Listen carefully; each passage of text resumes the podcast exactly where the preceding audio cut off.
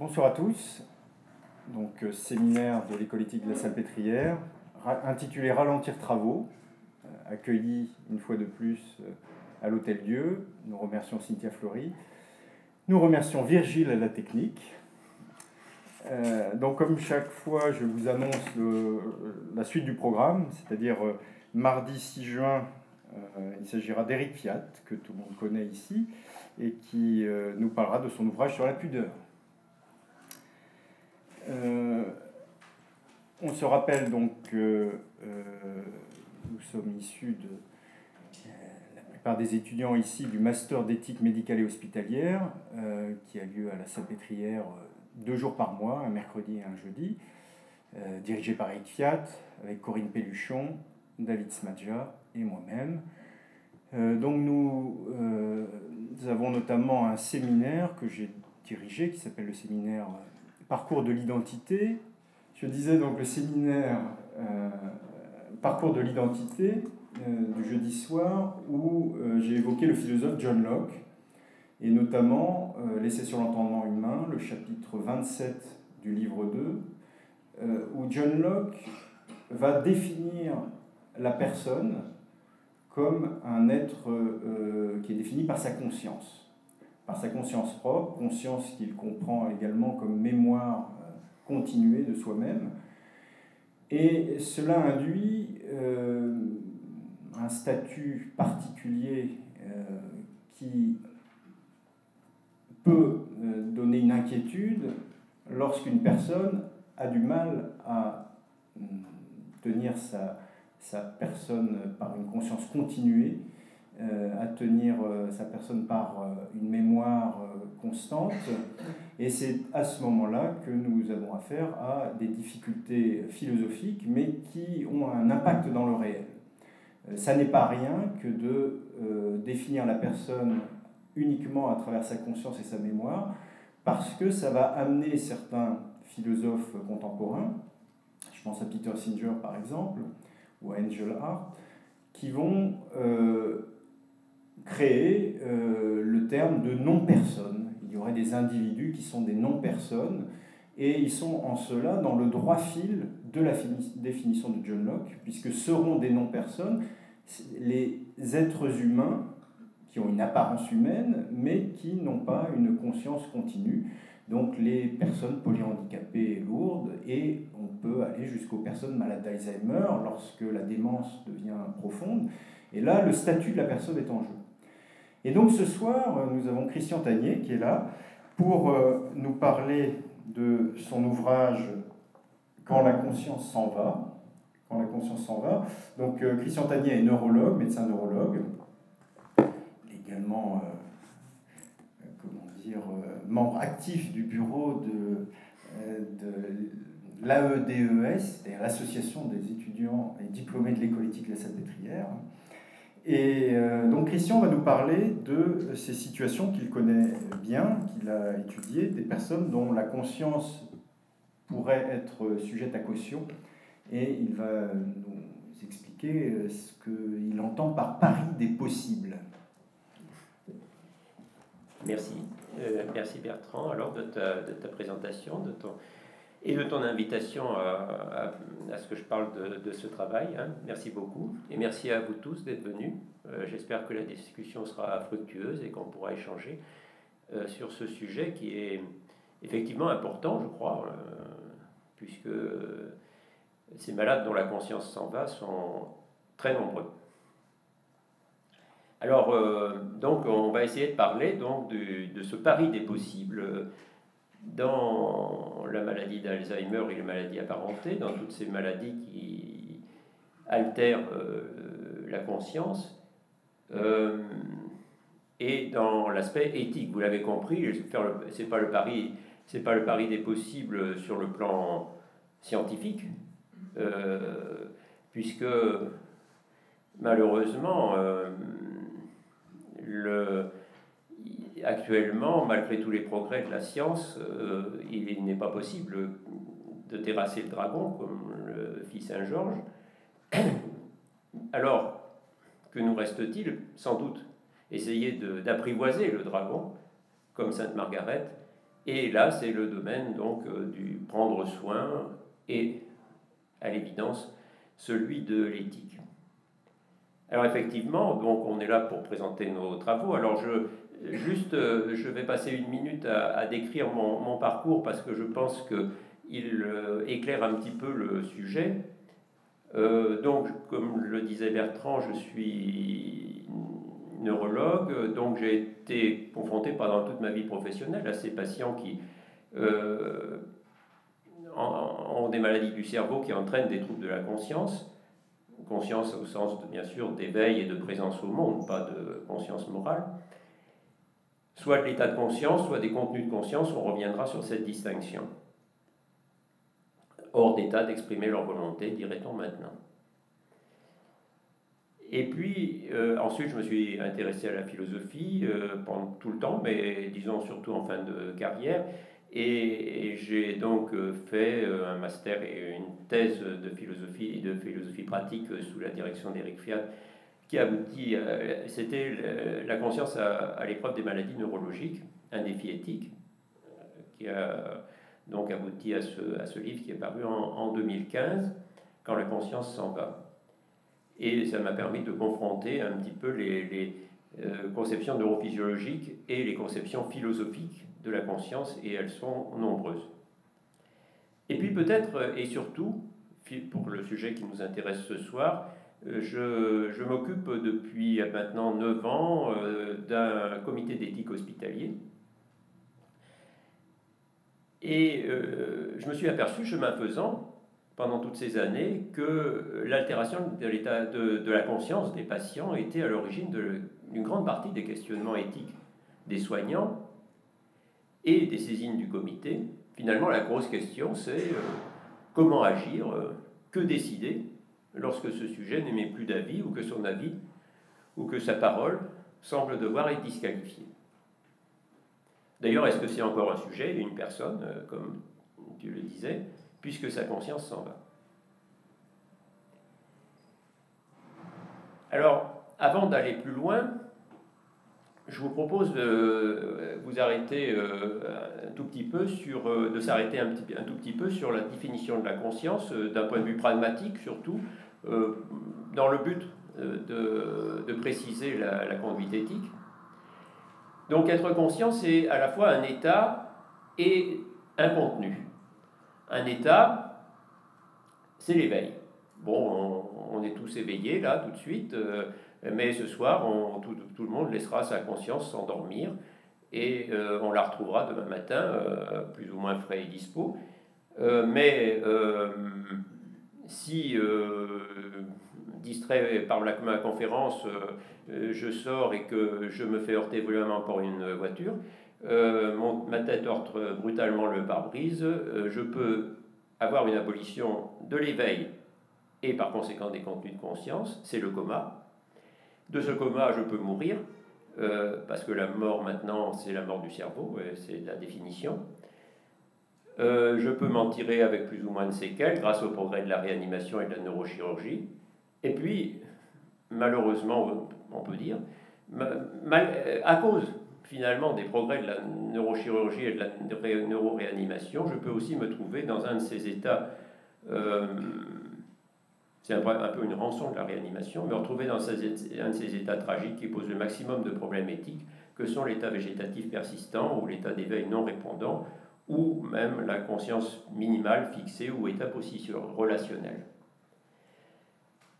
Euh, de, cela, nous n'allons pas parler directement ce soir parce qu'avec euh, Bertrand Quentin, on avait, on avait décidé de se focaliser plus sur les contenus de conscience et sur ce pari des possibles dans les maladies neurodégénératives. Là, donc, euh, l'éveil est une condition nécessaire, mais non suffisante à l'apparition des contenus de conscience, puisqu'on peut avoir des états d'éveil sans conscience, que sont les états végétatifs. D'ailleurs, euh, le substratum euh, anatomique de l'éveil est situé sous le cortex, dans le tronc cérébral. Pardon. Euh, et donc le matin, eh bien, on a l'apparition de nos contenus de conscience après cette période d'abolition de, la conscience qui est le, qui est le sommeil. Et euh, c'est là que les philosophes s'intéressent à, se, commencent à s'intéresser, parce qu'ils ne s'intéressent pas beaucoup aux, états de conscience, euh, ça, intéresse les neurophysiologistes, les, neurologues, mais les philosophes se sont beaucoup intéressés au contenu de conscience. D'abord, euh, le sentiment de soi et de son monde, la conscience de soi et son environnement, euh, le matin au réveil, euh, ah, je sens mon corps, j'ai faim, tiens, la table du, petit déjeuner est prête. donc c'est ce que dit Descartes, je pense donc je suis, c'est ce que dit Husserl, toute conscience est conscience de quelque chose. Et puis, très rapidement, immédiatement même, cette conscience au présent, cette conscience noyau, comme le dit Damasio, se, se greffe sur la mémoire, et on a alors accès à la vraie conscience de soi qui constitue, qui est, qui est l'identité. Euh, c'est ce que dit Bergson, la, mémoire est là ou bien la conscience n'y est pas. Et nous ouvre à la liberté, euh, la liberté, c'est-à-dire la capacité d'initier volontairement une action. Sartre nous dit euh, toute conscience, est, tout acte de conscience est un acte de liberté. Donc délibérer, anticiper, choisir notre petit projet de la journée ou notre grande décision de toute notre vie. Et c'est cet aspect de la conscience dont nous allons parler en, en faisant le pari des possibles. Donc euh, pour résumer, on pourrait dire que la conscience, c'est la propriété de notre cerveau qui relie notre subjectivité au monde, c'est un peu la conscience au présent, qui permet la construction de notre identité grâce à la mémoire, qui nous ouvre à la liberté. Euh,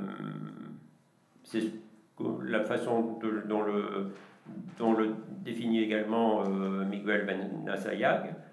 Euh, au croisement du sentiment de soi, nous dit-il, de l'identité et de la liberté, la conscience fonde le sujet, la conscience fonde le sujet, qui s'oppose à l'objet par son intériorité et son intentionnalité. Donc, je ne vais pas vous parler euh, ce soir de cognition, pas d'aphasie, pas d'apraxie, agnosie, euh, voilà, mais de contenu de conscience, c'est-à-dire de liberté, d'identité, de conscience au, présent, c'est-à-dire le sentiment de soi et de son monde, qui fondent le sujet, donc, en tant qu'il se oppose à l'objet.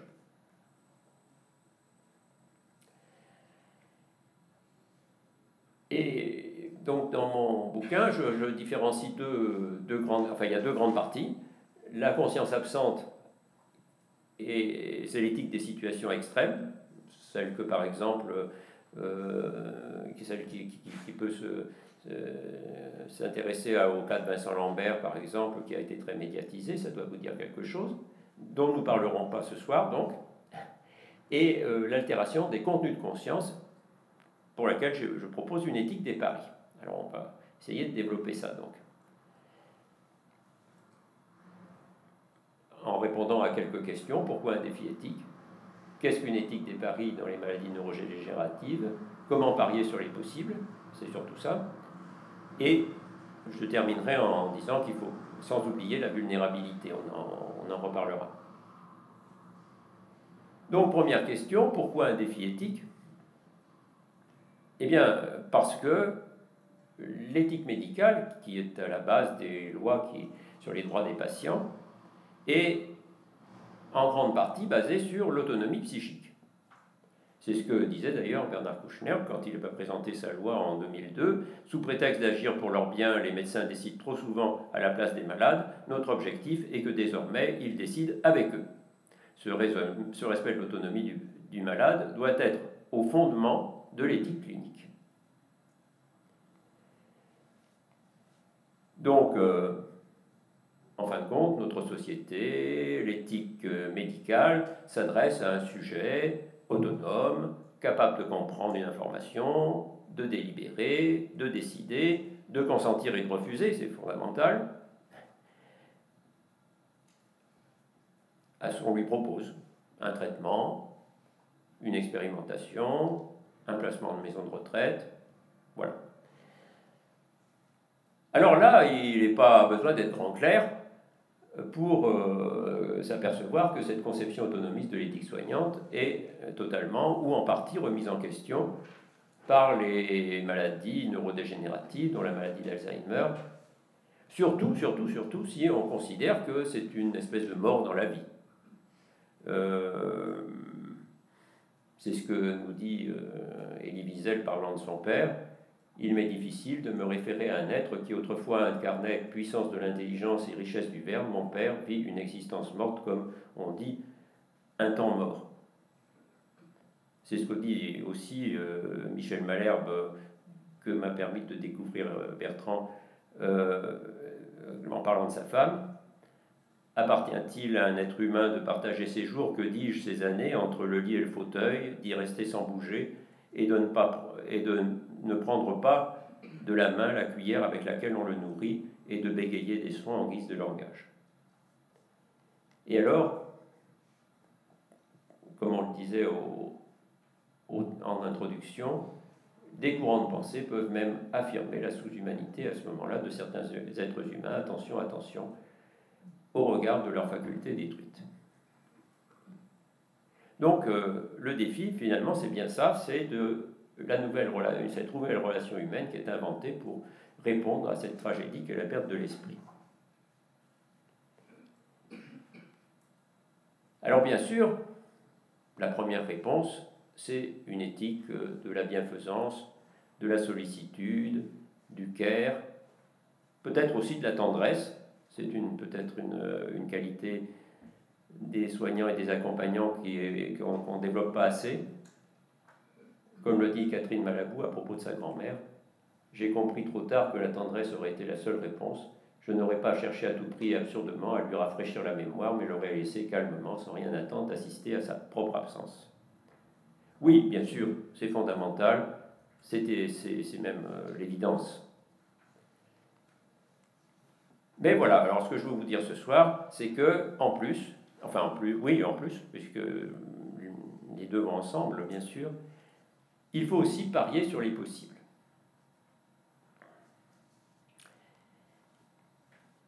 Alors, essayons d'avancer. Qu'est-ce qu'un pari? Bon, tout le monde le sait. Dans un jeu, c'est le choix d'une option, dans un contexte d'incertitude, et ça c'est fondamental. Esprit es-tu là? C'est le titre de, de, de, l'ouvrage de, de, Véronique Lefebvre des Noël. Donc euh, voilà, c'est la question fondamentale, l'incertitude. En espérant un gain, bien sûr, et c'est ce qu'on va essayer de développer, en risquant une perte, j'y reviendrai à la fin. De, à la fin et en estimant au mieux, bien sûr, la probabilité et l'importance de l'un et de l'autre.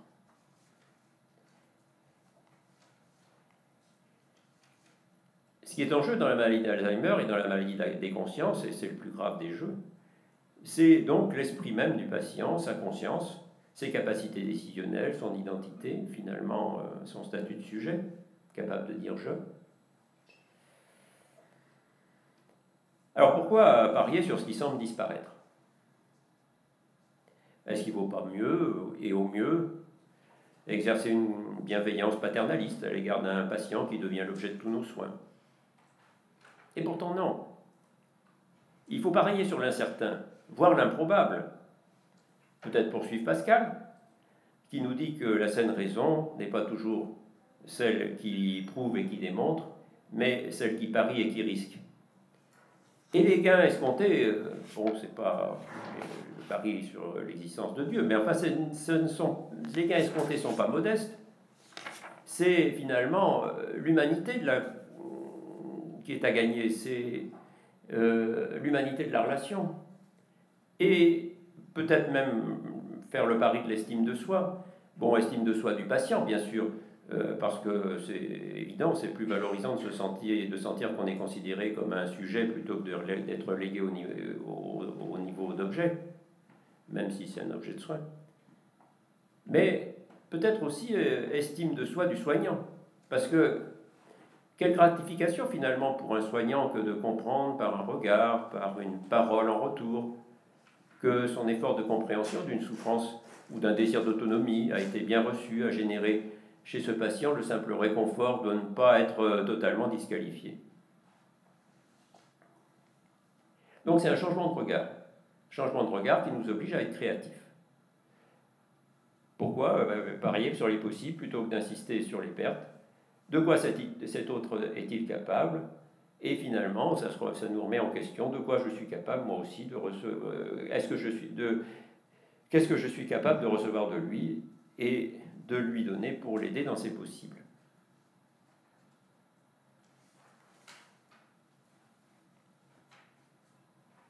Et les possibles. Alors pourquoi parier sur les possibles?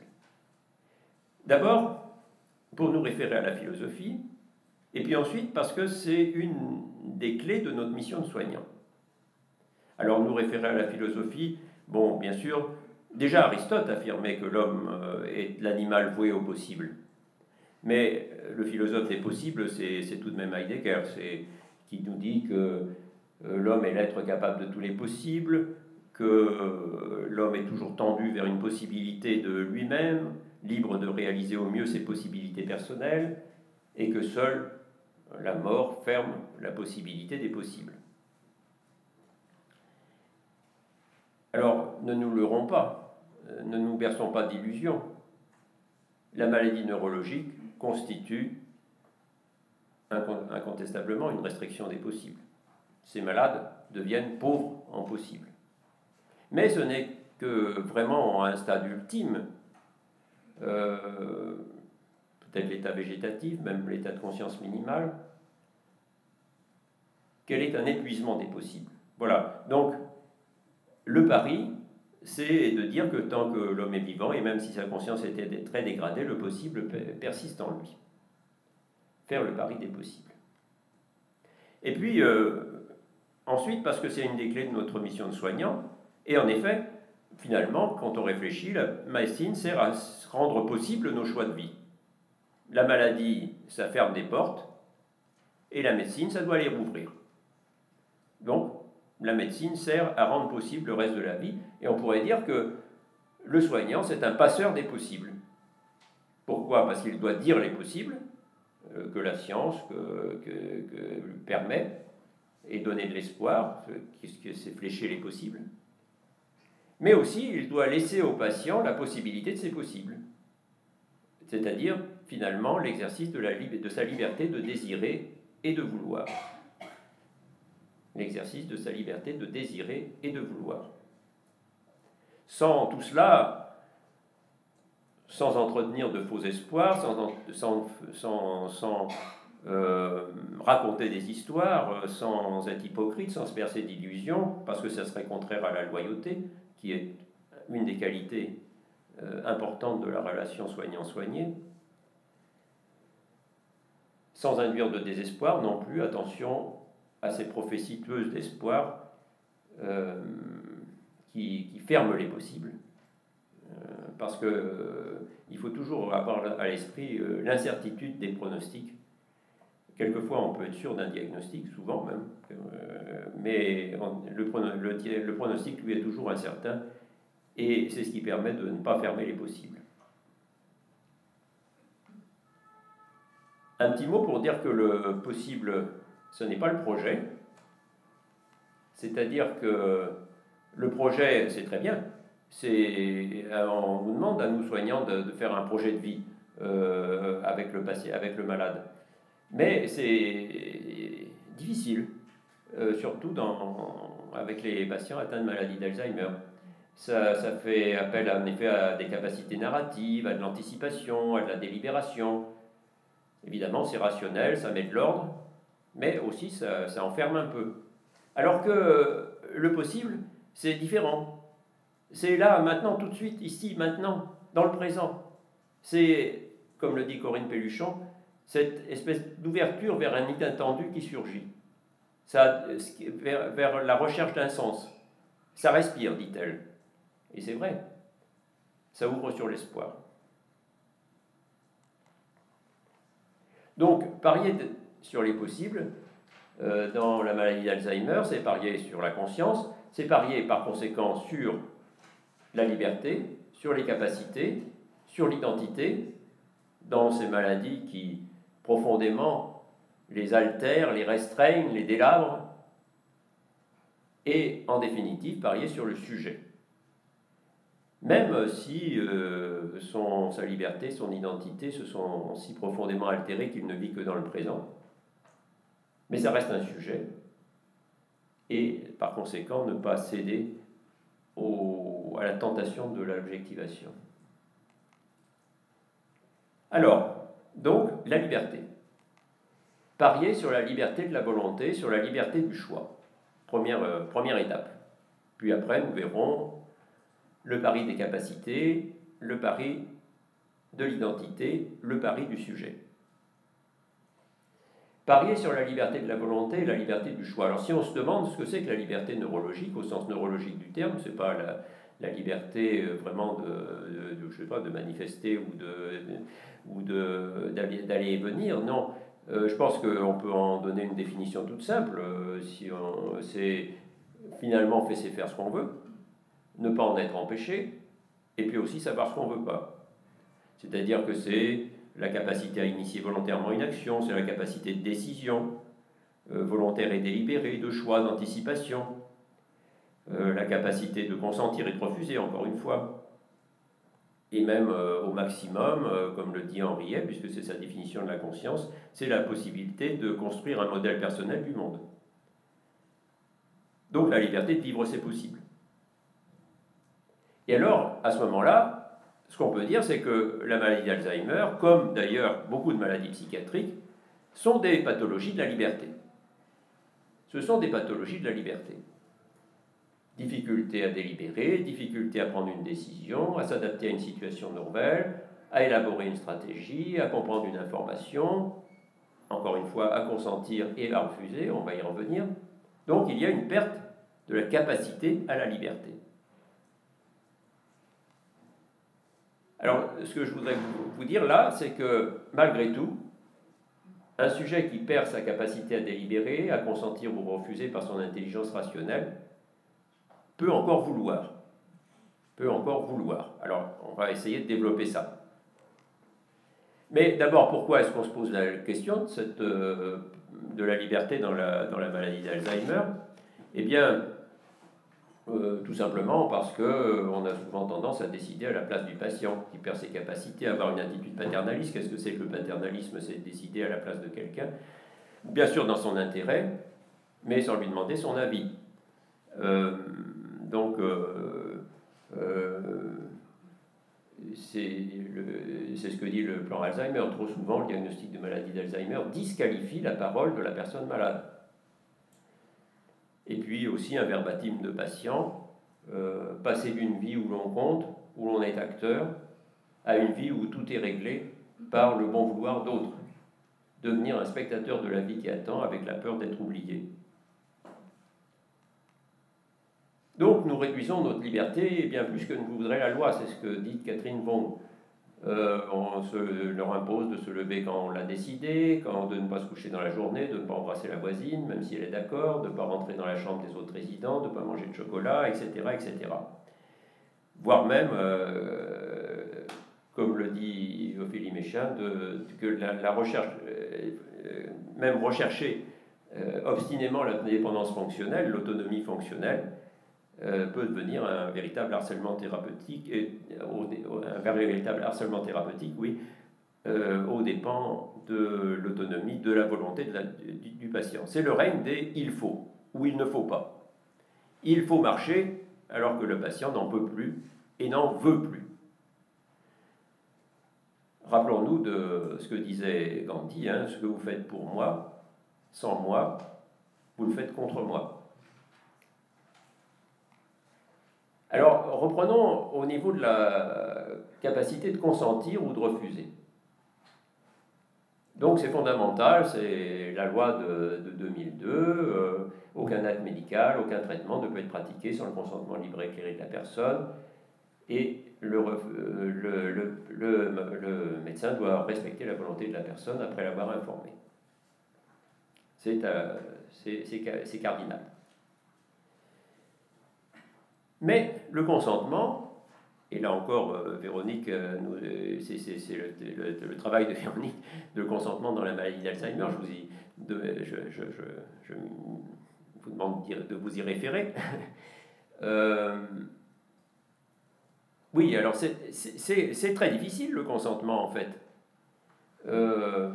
parce que, comme le dit très bien Jean-Claude Ameisen, pour consentir, il faut délibérer en soi-même, il faut avoir euh, finalement refusé de refuser, puisqu'il faut d'abord avoir euh, s'être dit, ben, qu'est-ce qui se passe si je refuse?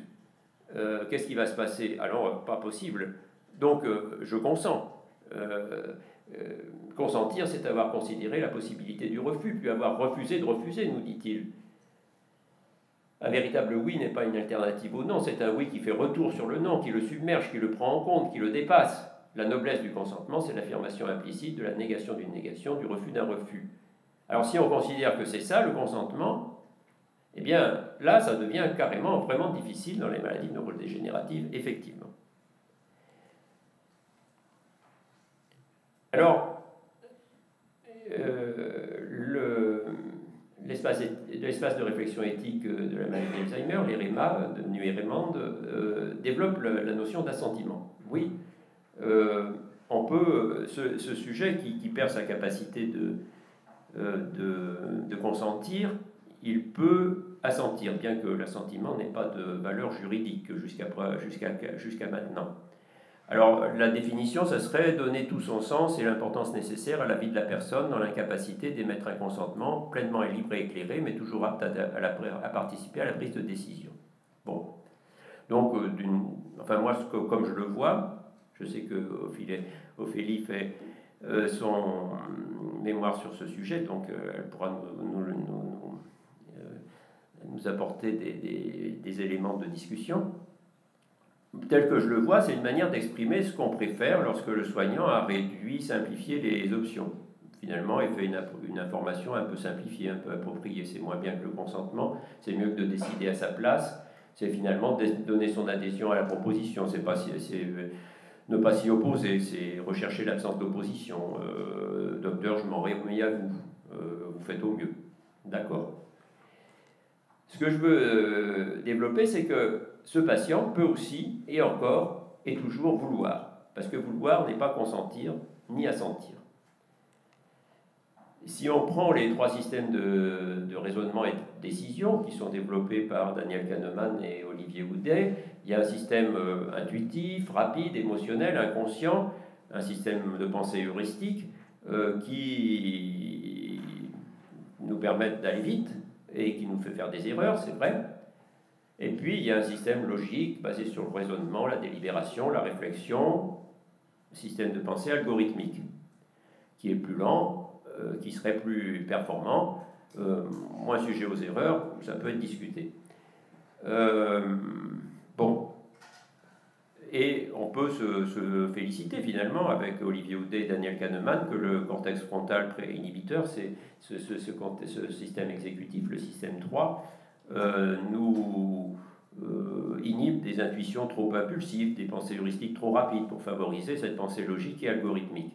Mais, mais tout de même, la liberté ne dépend pas uniquement de la délibération et de l'intelligence consciente et d'un système de pensée algorithmique. Finalement, le choix décisionnel, il naît souvent d'une intuition, d'une intuition émotionnelle, d'un inconscient cognitif, qui sont bien plus longtemps conservés dans la maladie d'Alzheimer que le système de délibération. D'ailleurs, les philosophes se, méfiaient beaucoup de la délibération. Bergson, pourquoi cette délibération? Tu en connais bien l'issue, tu sais bien ce que tu vas faire. Et Sartre, la délibération volontaire est toujours truquée. Quand je délibère, les jeux sont faits. L'intuition. L'intuition, nous dit Eric Fiat, c'est la saisie massive des phénomènes tout se passe comme si la conscience humaine entrait en sympathie avec ces objets de connaissance.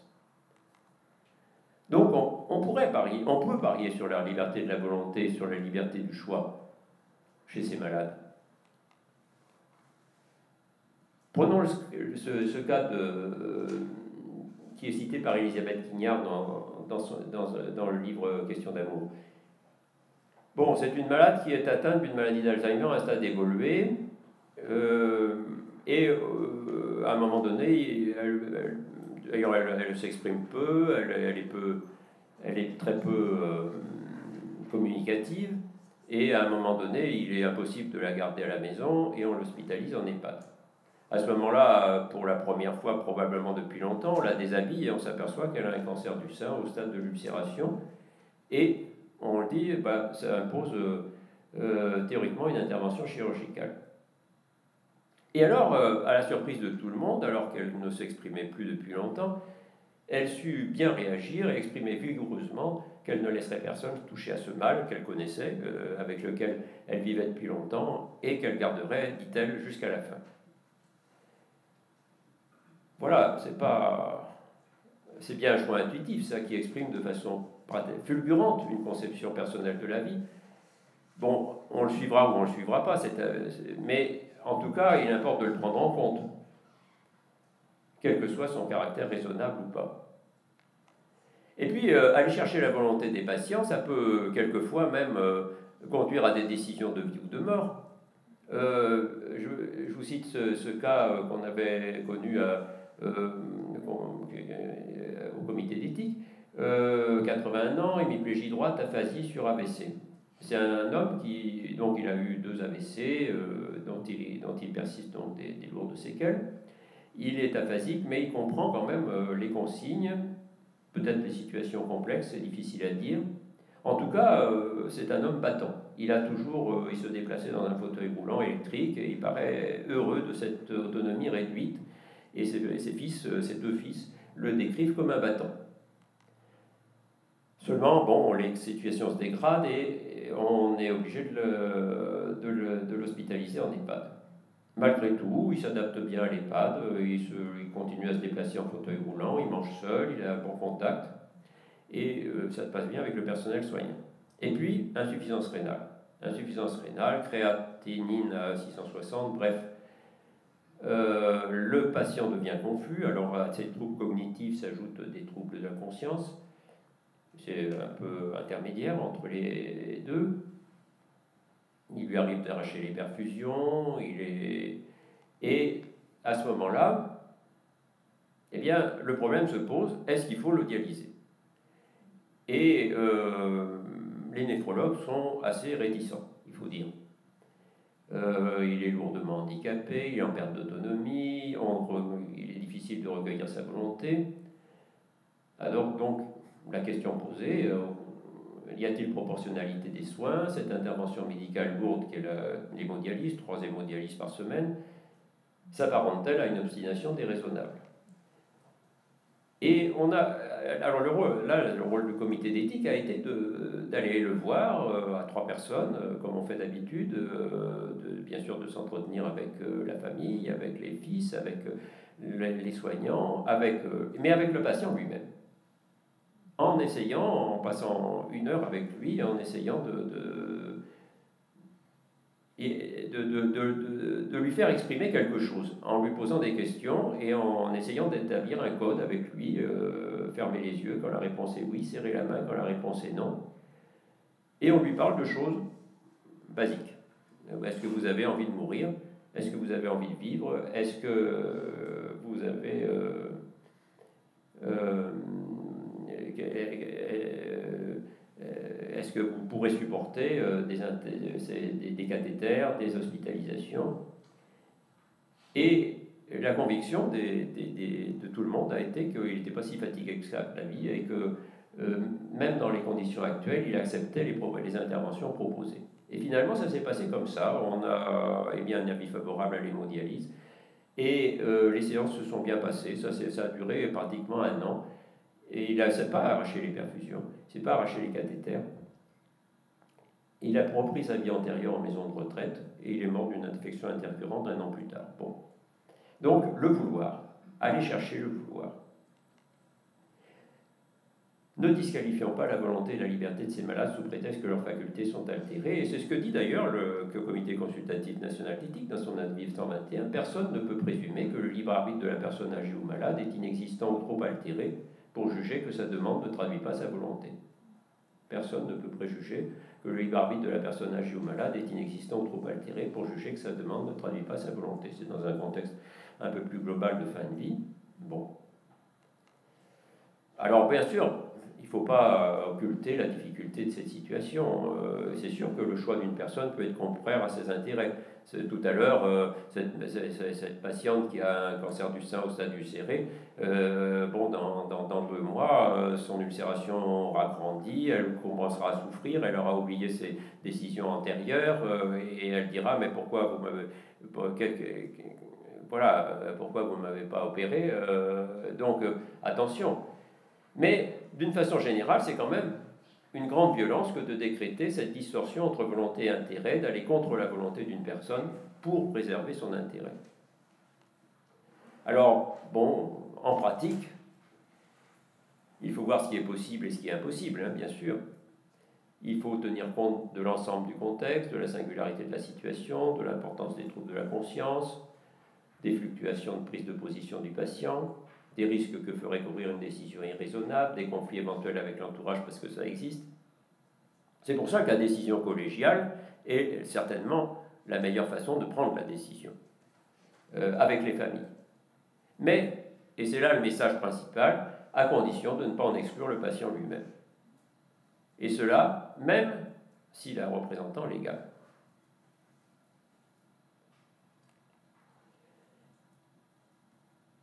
Voilà pour la liberté. le pari des capacités. Le pari des capacités. Ben oui, parier sur les capacités plus que sur les déficits, sur les possibles plus que sur les failles. Bon, ça ne guérit pas le malade, c'est sûr, hein. mais ça évite de le disqualifier, ça modifie la relation soignante. Le pari des capacités. Alors certes, comme le dit Jean-Philippe Pierron, les maladies neurologiques dégénératives détrônent une conception insolente de l'autonomie. Insolente au sens d'autodétermination, d'indépendance. Mais ça ne veut pas dire que tous les possibles sont fermés. Donc faire, le pari des possibles dans, ce domaine, c'est décliner cette autonomie brisée, comme selon l'ouvrage de, de Corinne Pelluchon, en degrés décomposer l'autonomie en capacité, en compétences, euh, s'habiller, utiliser le téléphone, gérer un budget, etc. Et c'est le mérite de Fabrice Zil de, de, nous dire que les patients Alzheimer restent assez longtemps compétents pour un bon nombre de décisions si on prend la peine de leur expliquer les choses, en adaptant l'information, en la décomposant les choix en options simples. Bien sûr, bien sûr, bien sûr, il faut du temps, il faut de la patience. Euh, c'est deux qualités qui sont, qui sont indispensables à l'éthique, hein, finalement. Comme le dit Eric Fiat, être patient, c'est savoir attendre, c'est se laisser envahir par le temps de l'autre, c'est donner du temps au temps de l'autre. Et Fabrice Zil, toujours lui, nous dit que la compétence n'est pas absolue, qu'elle est relative à une décision, à une situation donnée. Et ça, pas euh, en fonction du MMS, mais en, en situation. Parce qu'un mauvais score, ou MMS, ou au test neuropsychologique d'une façon générale, ne signifie pas que le patient est obligatoirement incapable de comprendre et de décider. Par exemple, euh, gérer un patrimoine, c'est à l'évidence pas les mêmes compétences que d'exprimer une préférence sur un lieu de vie, d'accepter d'entrer dans un, dans un essai thérapeutique, etc. Et on en vient à ce moment-là à cette notion fondamentale qui est la notion de capacité qu'une personne est réellement capable de faire ou d'être. Et alors c'est une notion assez bizarrement qui n'est pas euh, médicale, mais qui est à l'origine euh, économique et politique. Puisque c'est Armatya Sen, qui est un économiste, prix Nobel d'économie, à la base qui est à la base de cette notion de capacité, et qui nous dit que c'est un devoir pour la société, et je traduis pour les soignants, les proches, les accompagnants aussi, que de permettre à une personne, quelle que soit sa position sociale ou, en l'occurrence, sa position médicale, sa condition médicale, d'exprimer ce qu'elle est réellement capable de faire ou d'être, même si on doit l'aider pour le faire. Et la, phrase principale, finalement, c'est ne raisonnons plus en termes de résultats et de projets, mais en termes de possibilités d'accès aux dimensions de la vie qui ont un sens pour une personne, dans une situation donnée, et qui lui permettent, sinon de s'épanouir, du moins de respirer de rester humain. On en revient au possible. C'est le sens de la, notion de capacité. Alors, si on est dans cette mouvance, euh, il devient possible pour un soignant, un accompagnant, de faire le pari des capacités, même si donc il s'agit d'une autonomie élémentaire et même si elle doit être accompagnée pour se réaliser. Et on peut même l'aider à choisir entre ses désirs et ses valeurs, parce que finalement, il existe aussi une autonomie des, désirs et des valeurs et des préférences. Les préférences euh, s'adressant plutôt aux valeurs et les désirs euh, sont plutôt immédiats être autonome, ce n'est pas forcément avoir un projet de vie, une vision globale de l'existence, ça peut être tout simplement dans l'immédiat, dans ici et maintenant, d'avoir la possibilité d'exprimer, de réaliser ses préférences et ses désirs. Les philosophes euh, il y a beaucoup, euh, aiment bien se référer au cas de Madame Rogoff, qui avait été décrit par Javorska. Euh, et je vous le, je vous le, je vous le je vous la raconte euh, rapidement euh, parce que ça a été une controverse entre Javorska et, et, Dworkin. Enfin bon, et, et c'est intéressant. Enfin, c'était une femme euh, auparavant, c'est un cas de figure, hein, Madame Rokov, c'est pas son, c'est pas son vrai nom, mais c'est un cas de, mais disons que c'était une femme auparavant très indépendante, très soucieuse de son apparence extérieure, très coquette. Et puis elle est atteinte d'une détérioration cognitive, donc d'une maladie d'Alzheimer. Elle est de plus en plus confuse, elle est prise en charge par une auxiliaire de vie, mais elle reçoit aussi plus souvent la visite de ses petits-enfants et elle apprécie beaucoup ces, ces visites, au point de même de pleurer lorsqu'ils partent. Mais la maladie évolue et petit à petit, elle en vient à refuser de s'habiller, elle veut rester en pyjama dans la journée, elle veut pas prendre de bain, parce qu'elle a peur de l'eau, elle veut plus mettre un dentier qui la dérange, etc. Comportement qui s'oppose à ses valeurs antérieures de, de, bien sur soi. Euh, mais elle reste aussi très attachée à la, aux relations qu'elle entretient avec son auxiliaire de vie et aux visites de ses petits-enfants, ce qu'on peut considérer être comme une valeur. Et ceci risque de venir, de venir la voir moins souvent si elle est négligée, si elle sent mauvais.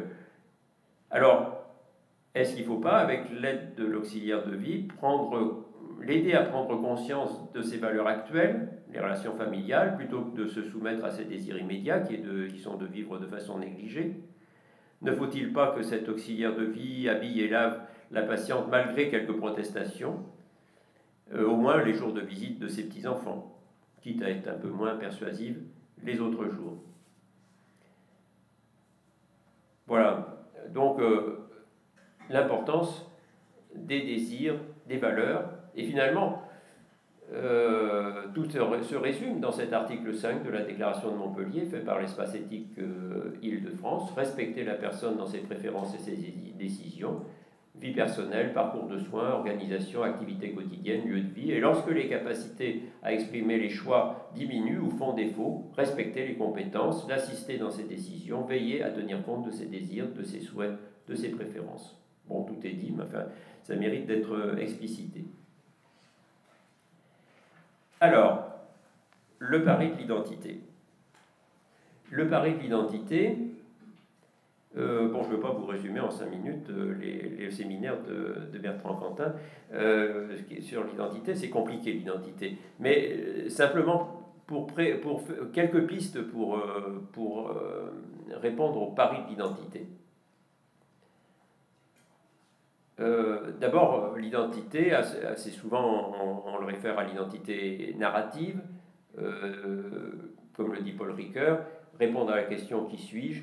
C'est raconter l'histoire d'une vie.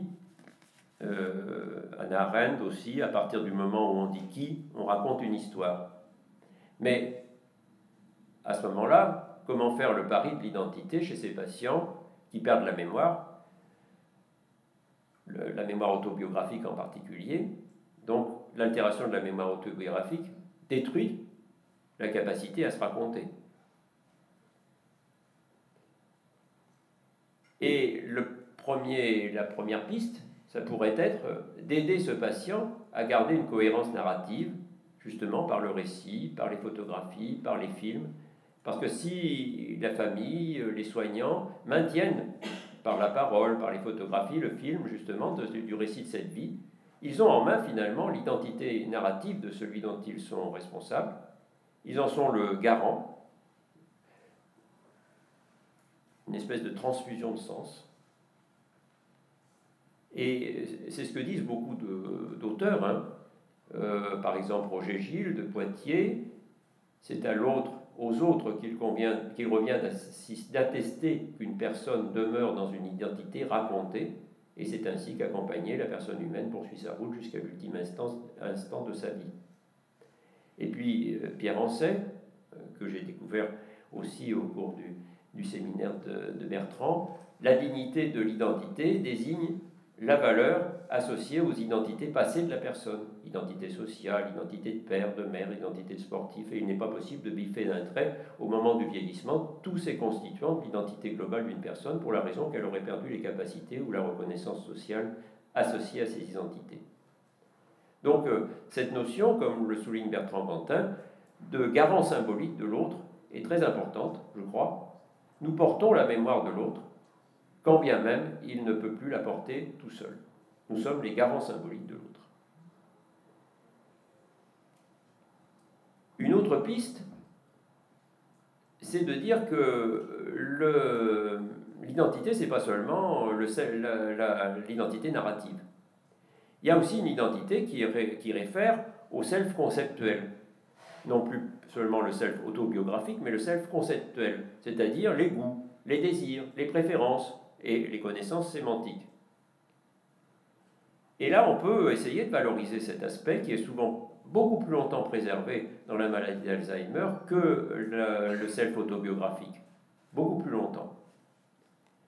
Par exemple, ce patient de 90 ans que j'ai connu, bon, il était ailleurs de son métier, et comme beaucoup de ses patients, il a perdu tous les souvenirs de ces 20 dernières années, il répète les mêmes propos, il se lève tous les matins avec l'idée d'aller travailler et ça rend folle sa fille, euh, qui euh, n'en peut plus, qui vit qu'elle radote, qui radote, que, que c'est pas possible. Et puis un jour, elle a l'idée de l'amener dans un magasin de vêtements. Et à ce moment-là, aux surprises, il était capable avec beaucoup de précision, de justesse, de parler du nom et de la qualité, la texture des tissus, de discuter métrage, appariement des couleurs. Et ça, ça a été son self-conceptuel qui avait été parfaitement préservé. Et là, sa fille a compris que finalement, on pourrait peut-être valoriser cette situation plutôt que de lui dire toujours qu'il radote. Et puis enfin, Dernier, peut-être, euh, piste, dernière piste de, pour l'identité, c'est que quelquefois, la maladie ouvre sur une nouvelle dimension de l'identité. Bon, certes, il y a un appauvrissement, mais on peut essayer de déceler, aux deux, sens du terme, euh, détecter et dévoiler, des richesses persistantes, notamment en termes d'affectivité, de sensibilité. Par exemple, il y a des patients qui développent une sensibilité à la musique ou à la peinture, tu l'as bien, tu l'as bien insisté là-dessus, Véronique, des capacités de tendresse ou d'amour dont peut-être les capacités cognitives avaient... Euh, la baisse des capacités cognitives facilite l'expression. Comme le dit le poète, évidemment c'est un poète, dans la réalité c'est quelquefois pas vrai, hein, mais ça vaut le coup quand même de chercher, de, chercher euh, ce, qui peut, euh, euh, ce qui peut faire remonter le cœur en surface. La maladie d'Alzheimer enlève ce que l'éducation a mis dans la personne et fait remonter le cœur en surface. Donc, Catherine Malabou nous dit l'éthique se doit de respecter la nouvelle forme de vie que constitue l'état pathologique qui donne naissance à un nouveau sujet, une nouvelle identité finalement, à la fois semblable et différente de ce qu'il était. Une forme de vie apparaît qui donne congé à tous les anciens modes d'être du sujet. Il y a une, un exemple un peu, un peu drôle que, que, cite souvent, enfin souvent, en tout cas je l'ai entendu deux fois, l'exemple de la religieuse. donc je vous, la, je vous, la, raconte comme il la raconte. c'est une religieuse qui est atteinte d'une maladie d'Alzheimer et qui est dans, dans, son, dans son établissement, dans son cours, et qui, qui, devient agitée. Euh, donc il faut, il faut la placer, elle, il est impossible de la garder. Elle est placée en EHPAD, et euh, comme ça paraît normal, le dimanche, on l'emmène à la messe. Et elle refuse. Elle s'agite. Alors on la contraint, et elle s'agite de plus en plus, elle ne veut pas. Et alors on s'en remet à l'évêque. Et l'évêque répond vous devez la reconnaître dans l'instant, présent. Le Seigneur saura reconnaître les choses. Eh bien, c'est pas mal ça, parce que c'est une éthique de l'instant présent, vraiment. Et euh, respecter la nouvelle identité de cette patiente. Euh, Marie-Christine Nisi nous, dit que c'est un décalage entre l'identité vécue et l'identité sociale. Et c'est vrai, c'est bien ça. Euh, c'est la personne qu'elle est, pour elle-même, diffère significativement de celle qu'elle est pour autrui.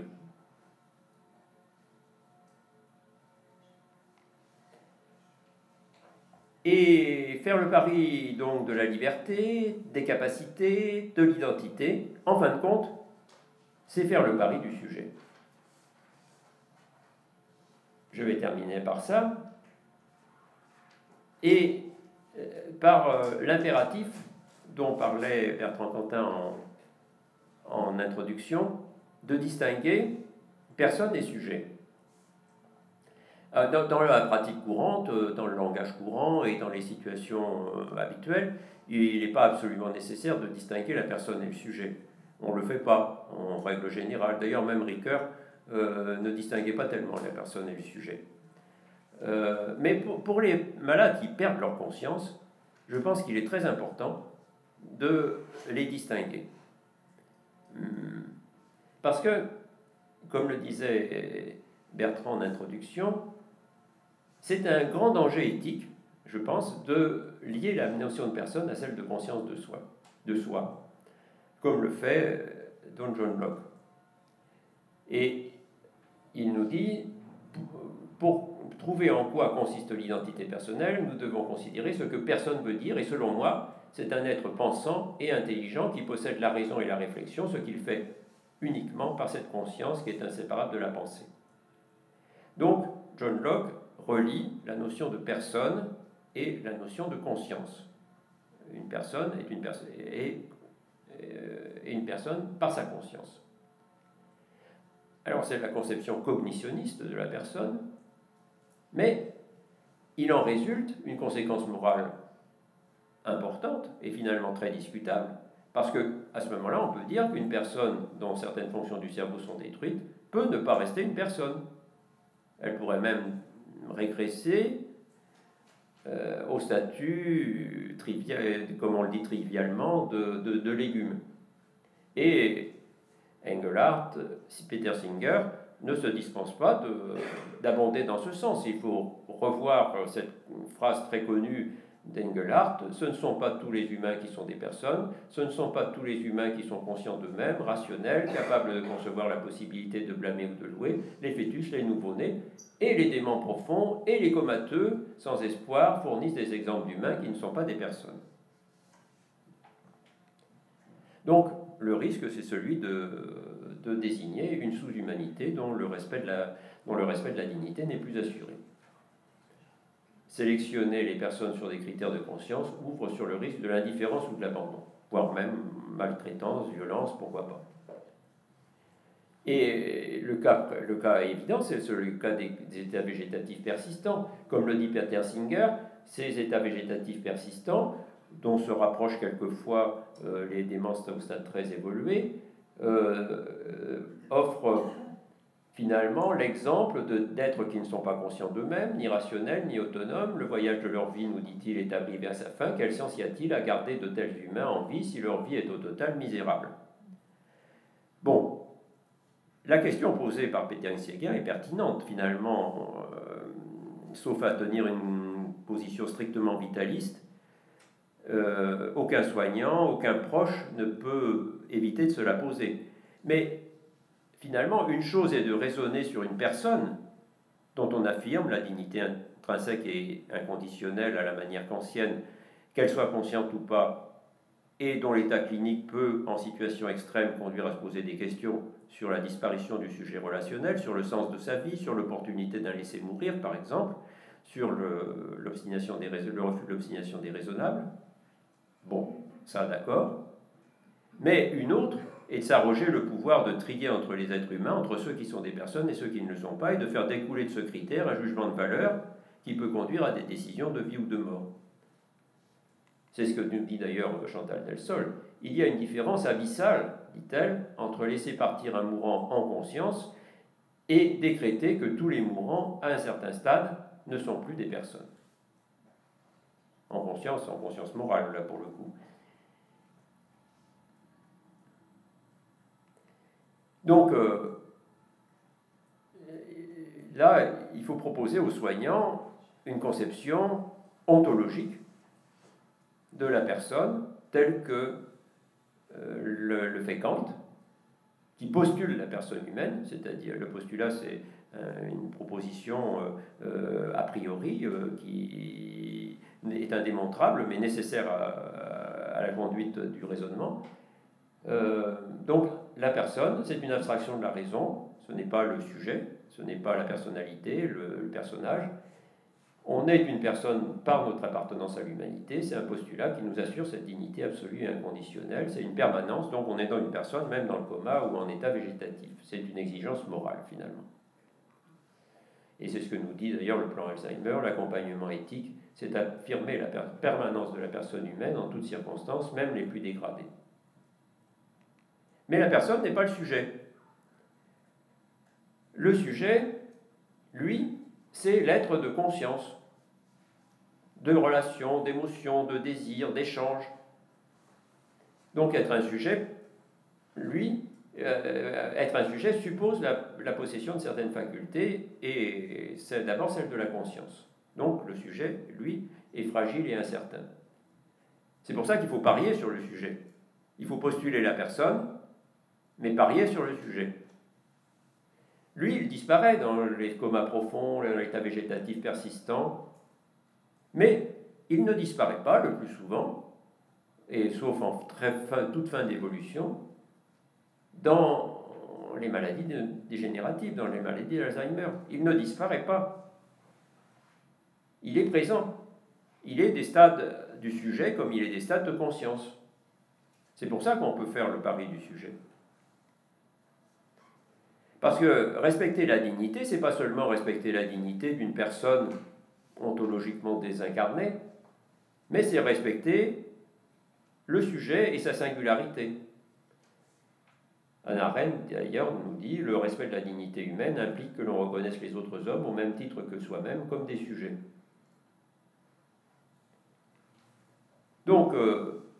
Qu'est-ce que c'est que faire le pari du sujet? Eh bien, c'est, on l'a dit déjà, tenir compte de ses volontés, de ses désirs, de ses possibles, mais aussi c'est tout simplement résister à sa disqualification. Parier sur la réciprocité d'un échange possible. Bon, par exemple, premièrement, savoir vivre au présent, échanger, même si ce patient n'a plus la possibilité d'accéder à son identité ou à sa liberté. Parce que même si il ne peut plus dire je pense ou je philosophe. je, il peut dire encore euh, souvent j'aime, euh, je souffre, ça me fait plaisir, je veux. Et c'est affirmer bien sûr l'importance de la relation intersubjective. La parole, le regard, le toucher. Et c'est à ce moment-là, cette euh, relation à autrui qui devient fondatrice du sujet et du sentiment de dignité, non plus de la dignité, puisque celle-ci est intrinsèque et inaliénable, mais de ce sentiment de dignité. Et c'est sûr que si on ne lui parle pas, si on ne le regarde pas, si on ne lui sourit pas, si on ne le manipule pas, ben, ce patient restera recroquevillé dans son fauteuil, il ne protestera pas, il sera chosifié. Lutter contre l'objectivation, Le soignant qui s'occupe de maladie d'Alzheimer ne doit pas dire c'est un Alzheimer comme le chirurgien nous dit c'est une vésicule. Le chirurgien, Michel Caillon nous l'a bien dit, doit, se doit euh, d'objectiver son patient euh, à un certain moment, de son, de, un certain moment en tout cas. Euh, mais le soignant doit toujours considérer le patient comme un sujet et non comme un objet de soin. Et lorsque Michel Malherbe nous dit le vivant était auparavant conscient, parlant de sa femme, le vivant est auparavant conscient, pensant et volontaire, il est à présent Alzheimer. À ce moment-là, on comprend sa détresse, mais il ferme complètement la possibilité des possibles.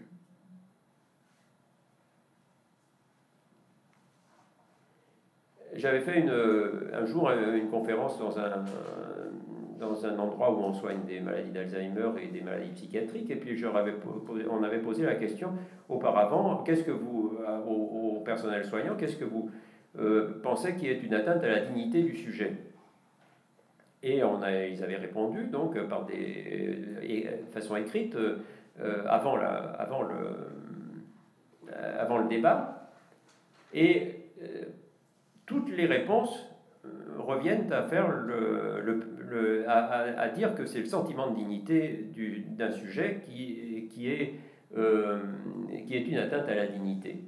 Oublier que le patient avait un passé, un rôle social, une image, qu'il a le droit d'avoir encore un avenir et de le décider, euh, le tutoyer, l'infantiliser, le manque de dialogue et d'écoute, ne pas leur parler ou mal leur parler, euh, parler d'une personne en sa présence comme si elle était une momie, la discussion entre professionnels en présence du patient sans l'intégrer à la discussion, les, les gens qui, enfin ça c'est malheureusement un, travers qui est assez fréquent, euh, des gens qui discutent de leur, de leur, vie en présence du patient et, sans s'apercevoir qu'il est là. Euh, voilà, arriver en retard ou marquer un rendez-vous sous prétexte que le patient ne s'en souviendra pas, etc. Bon, ensuite, résister à la violence que risque d'induire la symétrie des consciences, c'est sûr, l'ignorance, l'indifférence c'est la pire des maltraitances ordinaires, c'est la négation du sujet. Jean, de, Jean Ménondieu nous le, nous le dit, hein, traiter odieusement celui auquel nous ne voulons pas ressembler sous prétexte qu'il a perdu la raison est pour le moins méprisable. C'est pourtant l'attitude qu'à notre insu nous adoptons vis-à-vis des, des, supposés déments. Ça se passe de commentaires, c'est une, diapo que je dois à Christophe Pacifique. Euh, voilà, malade attachée dans son fauteuil, elle risque rien, je suis tranquille, je peux faire autre chose que ranger son bazar sans arrêt. Et enfin, combattre le sentiment d'indignité, parce que la seule façon de lutter contre ce sentiment d'indignité, c'est de faire le pari du sujet. Et puis, bien sûr, aussi de ne pas admettre une, une situation d'indignité et par conséquent de, de refuser par les soins qu'on lui apporte qu'une personne puisse être dans une situation de douleur, d'inconfort, de solitude. Alors, au début, euh, j'avais dit on, va euh, parier, c'est espérer un gain. On a vu ce qu'on pouvait espérer. Bon, quels sont les risques? Quelles sont les pertes possibles? Les pertes possibles, ça peut être la fatigue, euh, une fatigue pour rien. Bon, on peut, on peut échouer, c'est sûr. Ça peut être aussi que certaines situations sont euh, effectivement impossibles, hein, euh, donc euh, que, que l'impossible ferme la possibilité des possibles. Et puis c'est peut-être aussi parfois de pouvoir oublier que ce sujet très fragile, vulnérable, demande de la sollicitude, de la tendresse, de l'accompagnement, voire même peut-être une petite touche de paternalisme. Bon, c'est vrai qu'il existe une limite des possibles. Et peut-être que cette notion de vulnérabilité euh, nous, permet d'avoir ce juste équilibre entre le pari des possibles et le souci de la vulnérabilité. Et peut-être que c'est de reconnaître euh, que euh, nous, en tant que soignants, eh bien, nous sommes aussi vulnérables. Et même que la reconnaissance de notre propre vulnérabilité peut, être considérée comme une vertu. C'est-à-dire que nous ne sommes pas tout puissants, mais nous ne sommes pas non plus impuissants. C'est-à-dire que je ne peux pas tout faire, je reconnais mes limites, mais je peux faire quelque chose. Au fond, c'est comme le patient. Il ne peut pas non plus tout faire, mais il peut sans doute faire quelque chose. Voilà, bah, je conclurai là-dessus. Entre euh, le pari des possibles et la limite des possibles. Euh, donc c'est une espèce de troisième voie euh, qui est aussi celle des capacités, qui est commune aux patients et aux soignants, qui facilite le partenariat, une espèce de juste mesure entre l'autonomie au stade insolent, euh, c'est-à-dire, comme le disait Jean-Philippe Pierron, de l'autodétermination et de l'indépendance, et la vulnérabilité au stade alors désolant de la dépendance. Donc euh, cette, cette, troisième, cette, cette voie médiane, cette, voie, cette ligne de crête, ce sommet comme celui du mont Fuji, euh, qui permet parfois peut-être de rendre euh, effectivement le, tragique moins tragique au sens euh, que, que, que Fiat donne de l'éthique. Je vous remercie.